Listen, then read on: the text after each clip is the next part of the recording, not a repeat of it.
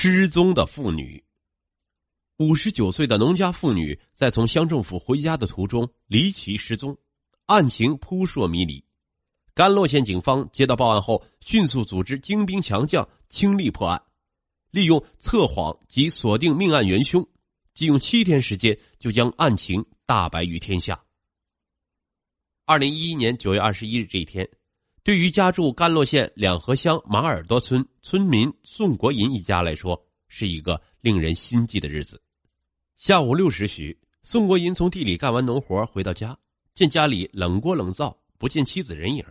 宋国银的妻子梁清秀是一个贤淑的女人，从来没有无故不给家人做饭而出去耍的习惯。宋国银顿感蹊跷，忙问邻居打听妻子行踪。可一连问了几个人，邻居们都说从早上看到梁清秀出门后，就再也没有看到她回家。宋国银隐约有了一种不祥之感，于是喊来大儿子宋华才及亲戚朋友几十人，连夜四处寻找。可一直寻找到半夜，就是不见妻子踪影。寻妻心切的宋国银于次日上午叫大儿子宋华才到甘洛县公安局田坝派出所报案，派出所民警立即赶赴马耳朵村。组织全村村民在梁清秀可能落脚的地方展开了拉网式的搜寻，但仍未发现梁清秀的踪迹。九月二十七日，甘洛县公安局刑侦大队获知情况后，火速赶赴马耳朵村，会同治安、消防、派出所和两河乡党委政府等部门搜寻人员，到受害人家属提供的地陷洞里搜寻梁清秀的踪迹。民警冒着生命危险，深入到洞下五十多米处。把洞内的杂物翻了一个遍，但是只找到一些从山上失足掉进洞内的山羊残骨，却没有找到与梁清秀失踪丝毫有关的痕迹和物证。梁清秀就这样离奇的失踪了。二零一一年十一月九日，甘洛县公安局接到梁清秀之子宋华才的电话报案称，在甘洛县胜利乡洼哈村尔子山一山坡上发现其母被掩埋的尸体。疑似被人杀害后掩埋，案情就是命令。接报后，甘洛县公安局局长阿连俄来迅速带领分管领导和技侦人员赶赴现场。耳子山山坡上，尸体被潜埋在杂草丛中，翻动痕迹明显。法医检查，死者下身外内裤被脱至膝盖部，尸体头部颅骨大面积骨碎。警方发现，距尸体往北二十余米处有一把板锄。尸体西面三十米处发现死者平时所戴的白色布帽，距帽子往东五米处发现两盒伊利纯牛奶盒。宋国银及家人苦苦寻找了一个多月，等来的却是妻子死亡的噩耗，整个家庭顿时陷入了极度悲痛中。凶手是个熟悉的男人。为尽快破案，甘洛县公安局成立了“九幺二”专案组，由公安局局长阿连俄来亲自任组长。在案情分析会上，经过大家讨论，达成一致共识：其一，根据现场痕迹，掩埋尸体的荒坡乃抛尸现场，但肯定不是作案第一现场；其二，抛尸地方在距山间小路约四百米的山坡下草丛中，并就地提取挖掘工具，据此可以基本判定嫌疑人对现场较为熟悉，熟人作案的可能性较多；其三。根据死者系五十九岁的农家妇女，身体弱小且受过性侵害的情况分析，应该是心理变态或者是性饥渴的人所为。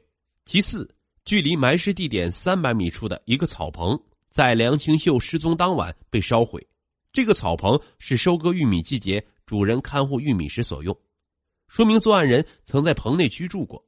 其五，根据梁清秀的为人关系判断。仇杀、情杀和图财害命的可能性不大，极有可能系激情杀人。嫌疑人为成年男性。确定了这些共识后，专案组迅速制定了侦破方案。随着调查走访的一步步深入，专案组民警获得两条重要线索：同村的一名妇女的反映，案发当天早上大约十一点左右，该妇女在路上遇见过梁清秀，后者独自一人到乡政府去了。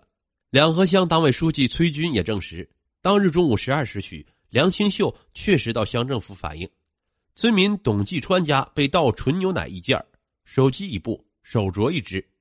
董家怀疑系梁清秀的儿子宋金虎所为，便将宋金虎两次喊到家中审问，梁清秀心疼自己的孩子，便找到董继川理论，继而发生抓扯。梁清秀气愤难平，便到乡政府找乡干部理论，讨个公道。乡政府认真做了梁清秀的劝解工作后，决定交由村委会处理此事。梁清秀这才离开了乡政府。根据案发现场到乡政府的距离推算，约有五公里，故确定死者被害时间应该是九月二十一日下午二时至七时之间。梁清秀在从乡政府反映情况的回家途中被害，会不会是董继川所为呢？专案组民警将董继川夫妇纳入侦查范围。在大量细致的摸排工作中，专案民警还了解一条重要线索：九月三十日，马耳朵村村民在村后的山坡上发现同村的劳事人员蒋江桥在山坡偷他人放养在山上的山羊宰食。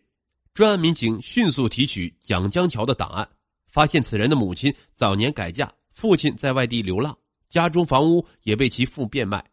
二零一一年九月十三日，蒋江桥才从监狱释放出来。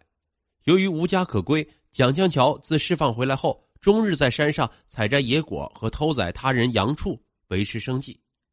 蒋江桥和董继川有重大作案嫌疑，专案组当即传唤二人进行讯问。在审讯室，面对侦查人员的讯问，犯罪嫌疑人蒋江桥沉着应对，称自己除了平时偷盗小东西外，就只有饥饿难忍时在山上偷羊宰杀充饥，其他没有做过违法的事情。梁清秀失踪后，他都去帮助找人，与梁清秀被害没有关系。审讯工作举步维艰。鉴于上述情况，专案组把案情向省公安厅刑侦局做了汇报，请求省厅刑侦局派技术专家赴甘洛指导案侦工作。刑侦局接报后，立即派出有高超测谎经验的金登伟到甘洛协助破案。省厅和州局领导到位后，立马召集专案组召开案情分析会。在认真分析案情的基础上，省、州、县三级公安机关的领导亲自制定了审讯方案，精心拟定测谎试题，在让蒋江桥、董继川充分休息的前提下，于二零一一年十一月十六日下午对蒋江桥、董继川进行了测谎。通过测谎认定，二零一一九二幺故意强奸杀人案系蒋江桥所为。二零一一年十一月十七日，蒋江桥在强大的政策攻心下。如实交代了自己的犯罪事实。